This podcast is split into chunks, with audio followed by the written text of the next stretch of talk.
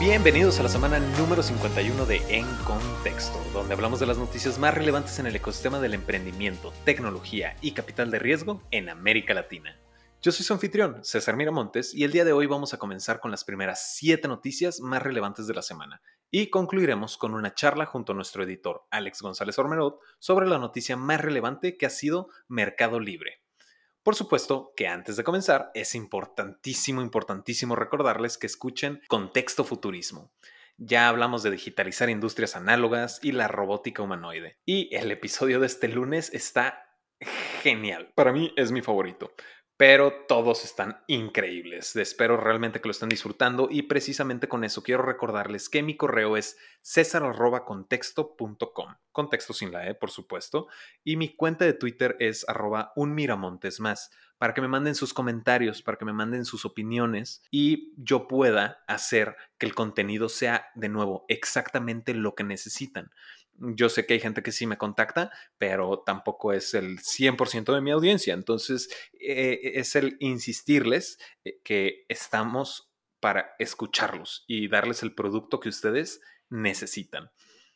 Sin nada más que agregar, esperando que realmente tengan esta confianza de hacernos sus comentarios, no hay preguntas tontas, pues obviamente es momento de comenzar con las noticias más relevantes de la semana portables y dispensables con tecnología CRISPR. Después de que Uber se va, si realmente los taxistas aprendieron algo de todo este episodio. Curioso enfoque en rentabilidad. Nadie, nadie hubiera pensado en un traductor en tu mismo idioma que es exactamente el target que se tiene que bancarizar. Donde hablamos de las noticias más importantes en el mundo del emprendimiento, tecnología y capital de riesgo en América Latina. Así es, en contexto.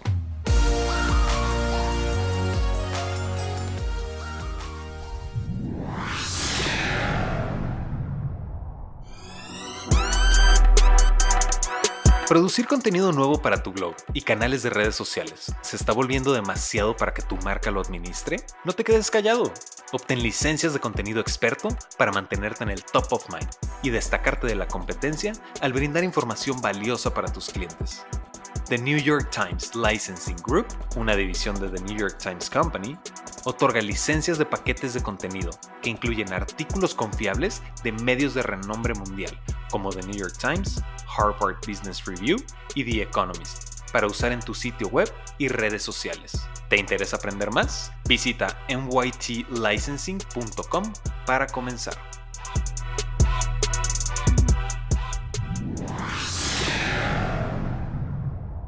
Vamos a comenzar con la noticia que, desde mi perspectiva, es la más importante por considerar la reactivación económica y esta es en México.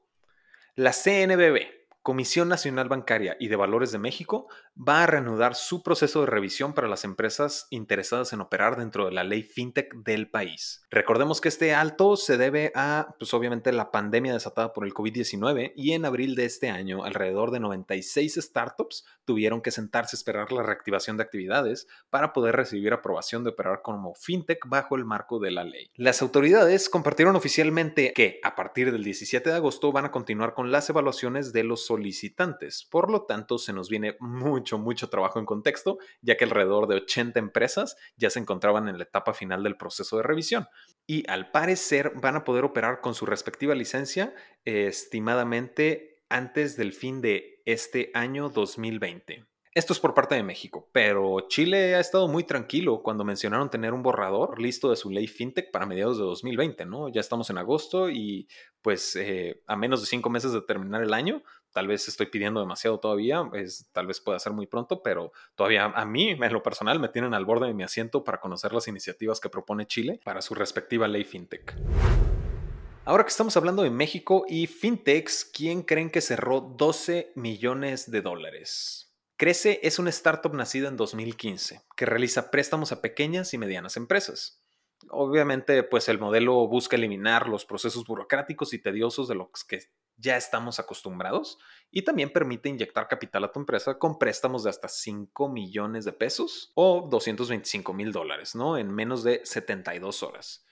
Y pues obviamente, y es un tema bastante obvio que tenemos que abordar, y es que considerando el fuerte impacto que ha tenido la pandemia para las pequeñas y medianas empresas, es que en abril de este año, eh, les comparto un par de datos, la Asociación de Emprendedores de México, o ASEM, realizó una encuesta en la que determinaron el 77% de las micro, pequeñas y medianas empresas podrían dejar de operar en menos de dos meses y 25% se verían forzadas a despedir personal. Ahora, también que el 57% de los microempresarios que realizaron la entrevista expresaron que tendrían dificultad para pagar sus nóminas. Tres de cada diez tendrían dificultad de pagar sus préstamos y créditos y un 40% estarían en problemas para pagar impuestos. Incluso también el 47% tendrá dificultades de cobrar a clientes y según la misma encuesta, el 87% de las empresas perdería ventas, clientes y aprobación de nuevos trabajos. Entonces, esta es una inversión en un negocio que definitivamente está en un momento de alta demanda para este servicio. Nuestra tercera noticia es la última que sucedió en México y está de más mencionar que también involucra una fintech realmente, ¿no? Eh, Tauros. Tauros es una startup de criptomonedas y se acaba de aliar con Visa para lanzar tarjetas de débito que incentivan la adopción de criptos. Se supone que es la primera tarjeta en México que te da criptos para gastar en pesos, ¿no? La moneda local, por lo menos, porque esto es de nuevo en México. Y la idea detrás de esta implementación realmente no es tan sencilla, ¿no? Lo que sucede es que dentro de la billetera electrónica conviertes tus criptos a pesos mexicanos y con eso realizas el pago. Y otra vez, retomando el tema de la pandemia, va a ser interesante porque vamos a ver un mercado que se ha visto forzado a adoptar tecnologías digitales para manejar su dinero con una nueva opción para integrar las criptomonedas en su nueva normalidad. Ahora nos vamos a mover a Costa Rica para nuestra cuarta noticia. Esta nota yo personalmente les recomiendo que revisen nuestro blog. Les voy a dejar la nota en, la descripción, la liga en la descripción, para que puedan accesar porque el análisis que se avienta Alex González Ormerod está brutal. Retomando, la noticia como tal, eh, primero voy a dimensionar la startup que es Omni, O-M-N-I, y es una startup costarricense que opera en Centroamérica y el Caribe. ¿Qué pasa con Omni? Declaran haber desarrollado la primera super aplicación de la región. Actualmente ofrecen bicicletas electrónicas, un neobanco y tienen en puerta el lanzamiento de soluciones de pagos digitales y de ride hailing. Por supuesto que si mencionas una super app, para mí personalmente Rappi es el primero que se me viene a la mente, ¿no? Porque ya hemos hablado mucho entre Rappi, HipChat, etcétera, pero finalmente es con debida razón, ¿no? Porque si están declarando ser una super app, existe un tramo muy largo entre, pues, obviamente, Rappi y OVNI, ¿no? Porque incluso Rappi ahorita proporciona tanto entregas de comida, eventos en live stream o incluso ya tiene robots de entregas, ¿no? Pero retomando de nuevo la cobertura de las startups y cómo para OVNI el rezago tecnológico de la región es una gran oportunidad, es probable que sí exista un espacio para un competidor más, precisamente por las coberturas geográficas de los respectivos emprendimientos. De nuevo, la nota está en la descripción y está súper completo el análisis de Alex González Ormero. Vale la pena, de verdad. La liga está en la descripción. Ahora vamos a movernos a Brasil, ya que de aquí son el resto de nuestras noticias, y es que el unicornio brasileño Stone Pagamentos adquirió a Lynx, ambas empresas públicas. Si bien el martes 12 de agosto, Lynx anunció que estaban en las negociaciones finales. Digo, todavía les falta la parte divertida, que es pasar por la aprobación regulatoria de antimonopolios, pero también es importante mencionar que esta transacción sucedió en 90% en efectivo y 10% en equity. De nuevo, Stone Pagamentos adquirió a Lynx, L-I-N-X. Ahora, en los datos duros, al parecer la transacción tiene un valor de 1.100 millones de dólares, lo cual significa que el costo de la operación representa una prima de 30% sobre el precio del cierre del lunes de Lynx. Después del anuncio, las acciones de Stone subieron un 17% en la bolsa de Nueva York. Mientras tanto, para Lynx, una empresa que cotiza en bolsa en Sao Paulo, aumentó el precio de sus acciones en un 36%. Con cuatro meses de operación, todavía en Brasil, Oico ha cerrado una inversión de millón y medio de dólares. Entre los inversionistas de esta ronda se encuentra Maya Capital y FJ Labs. Es interesante porque si bien su sitio web no parece estar todavía completamente funcional, o por lo menos lo suficientemente funcional, ya cerraron la ronda de inversión y también fueron aceptados en el batch más reciente de Y Combinator.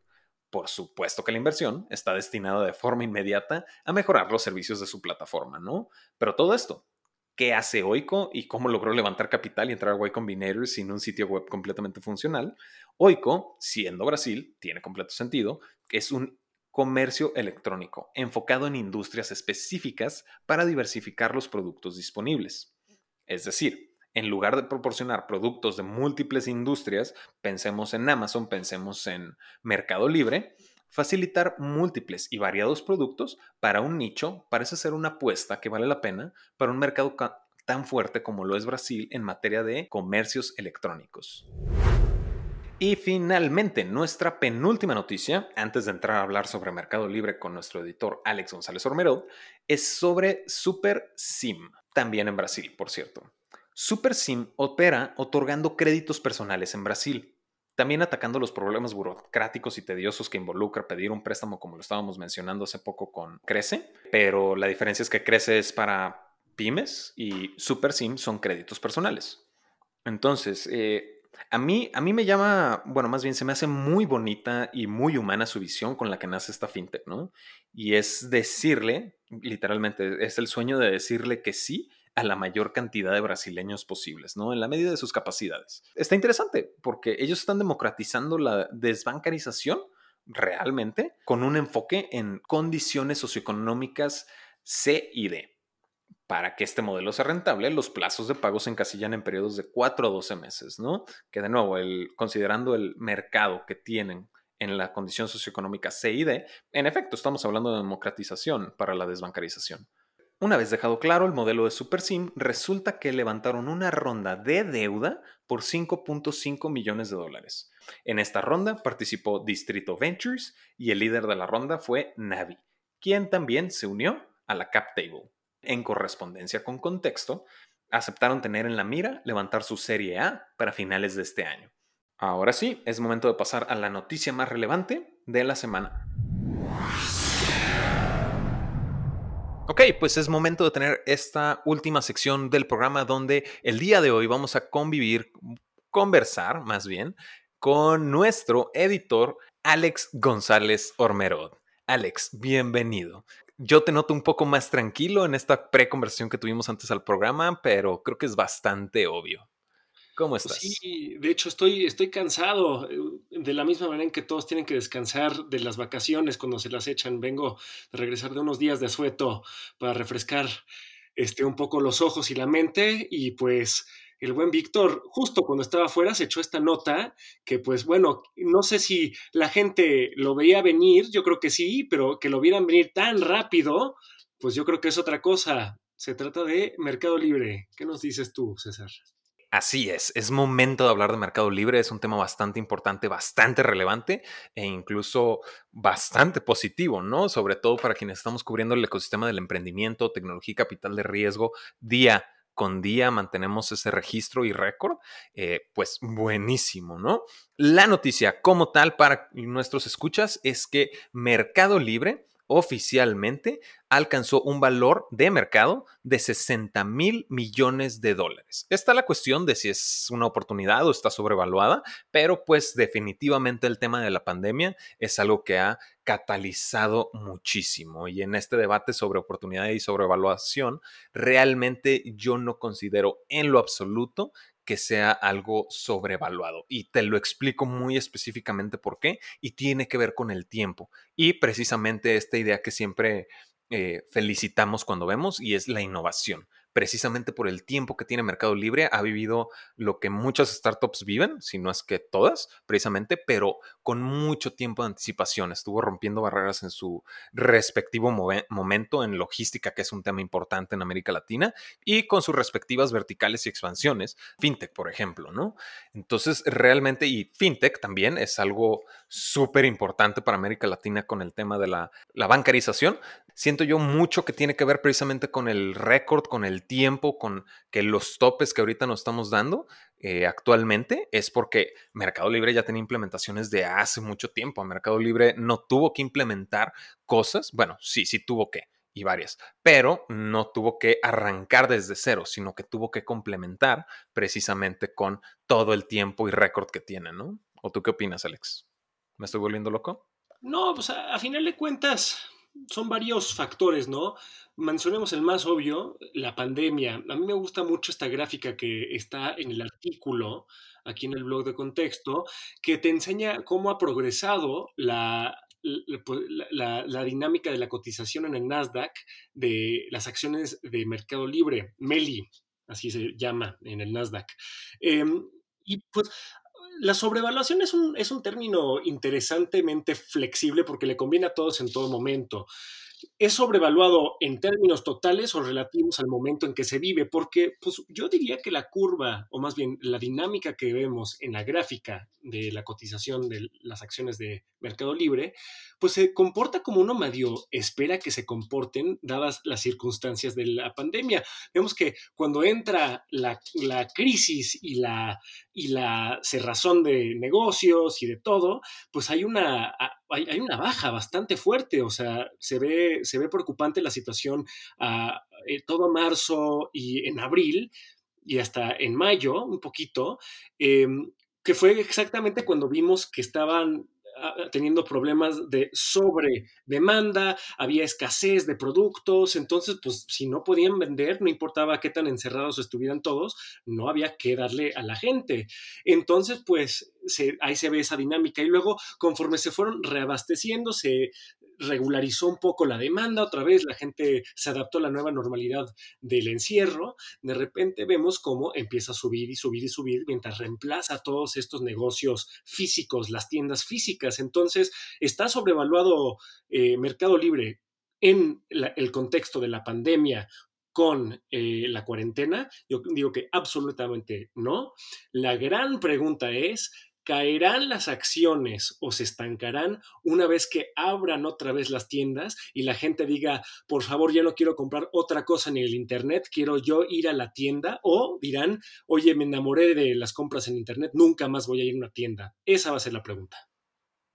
Fíjate que eh, justamente estaba platicando específicamente ese tema con nuestro líder comercial, que un saludo a Adrián Lugo, por cierto, pero precisamente, ¿no? Yo, yo también le dije, oye, pero a ver, una vez que se termine la pandemia, eh, pues obviamente, probablemente el consumo de mercado libre, pues sí puede cambiar porque la gente tal vez diga, ya, me urge ir a la tienda, tal y como lo mencionas, ¿no? Pero también están estas verticales y mencionan, mencionamos en el mismo artículo, ¿no? Que precisamente el 40% de los ingresos netos de Mercado Libre provienen precisamente de su vertical, que es fintech. Y la pandemia definitivamente tuvo mucho que ver con esta adopción, porque es obligatorio, ¿no? Y estas implementaciones definitivamente facilitan muchísimas cosas, ¿no? Eventualmente, posiblemente, sí, el tema de, la logística y los comercios electrónicos puede tener su respectivo impacto, es posible, pero definitivamente el, logro de la bancarización, el, facilitar y democratizar las opciones de pagos para, Latinoamérica, que es otra cosa, ¿eh? y creo que no hemos resaltado esa importancia, ahorita la hago, pero sí creo que estas verticales que son atacando los puntos tal vez más eh, débiles para Latinoamérica, como el tema de la bancarización, es un punto súper a su favor que se va a quedar, se acaba o no se acabe la pandemia, ¿no?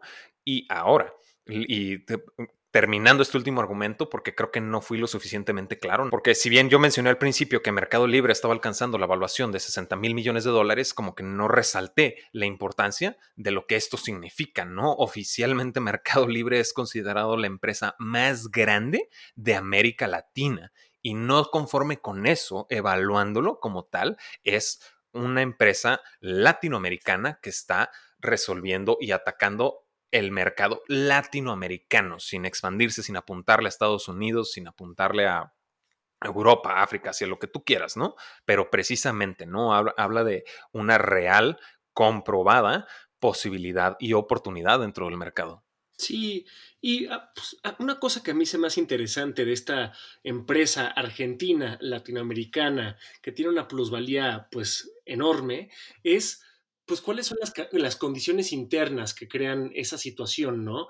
Pues por una parte sí está la pandemia, y yo creo que hiciste muy bien en resaltar la parte financiera de Mercado Libre, por más que la gente entre o no a las tiendas cuando se, se abra otra vez el mundo, la inversión y digamos el awareness, el conocimiento que la gente ha cobrado en torno a los pagos digitales va a beneficiar enormemente a Mercado Libre. No solo porque la gente ya sabe comprar cosas en Internet y eso es conveniente, sino también por sus modalidades de mercado pago que se benefician de esta digitalización eh, financiera, por una parte. Pero también por otra parte, una cosa interesante a contemplar es qué está ocurriendo a nivel pues, local en, en, Argentina. Lo platicábamos hoy en, en el departamento editorial de, de Contexto que una cosa fascinante es la dinámica de expansión que tienen las empresas argentinas adentro de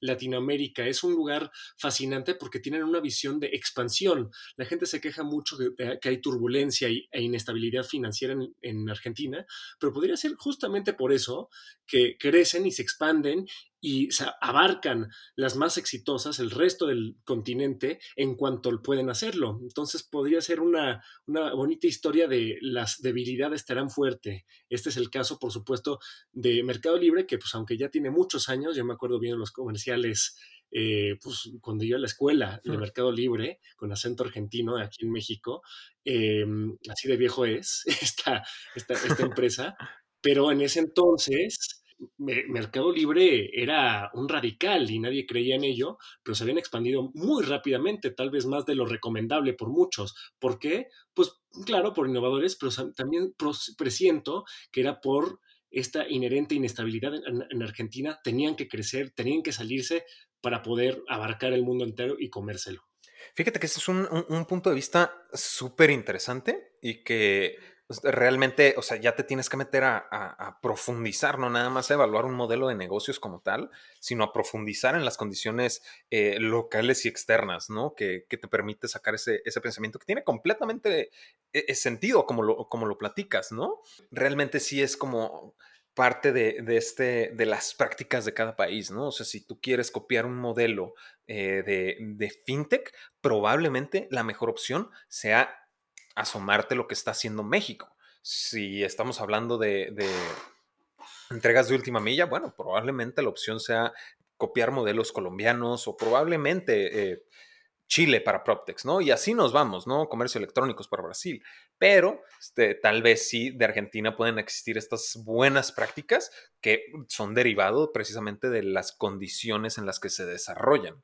Eh, digo, es nada más como una, una, observación, si se me hace bien interesante lo que estaban discutiendo ya en el equipo editorial de contexto. Me hubiera encantado ser parte de esa conversación, me estoy entrando ahorita, pero finalmente son muy buenas noticias. De nuevo, Mercado Libre es la empresa más grande de América Latina con un valor de mercado de 60 mil millones de dólares, ¿no? Esperemos que, digo, es momento, es como este momento de brillar y ver que podemos lograr tanto con esta imagen como esta motivación a futuros emprendimientos? Pues sí, a final de cuentas, no me sorprende nada que este sea el caso. Tal vez me sorprende un poco que sea más grande esta empresa que, que pues las grandes empresas estatales o tradicionales, Walmex, eh, Petrobras.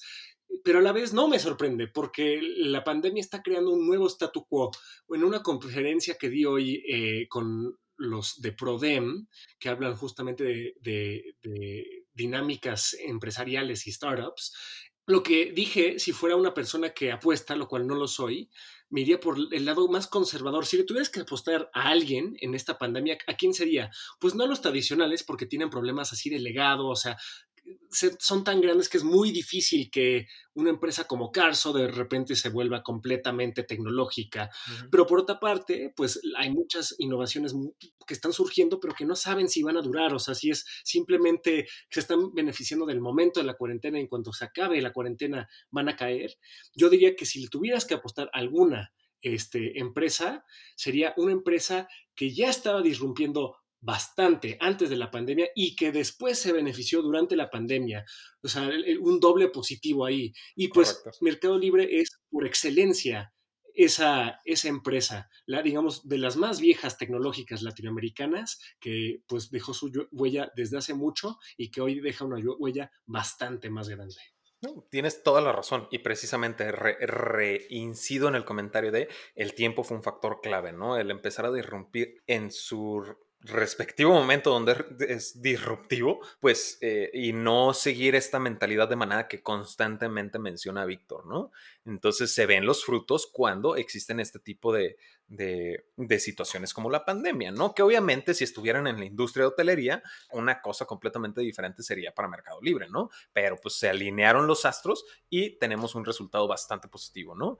Con todo esto, pues realmente pues podemos dar por concluido el episodio del día de hoy. Es un gusto haberte tenido de regreso, Alex, eh, de verdad. si sí nos hiciste falta esta semana que, te aventaste tu, tu, bien merecido descanso. Y pues con eso concluimos las noticias más relevantes del ecosistema del emprendimiento, tecnología y capital de riesgo en América Latina. Yo soy César Miramontes. Yo soy Alex González Olmedo. Y ahora sí estás en contexto.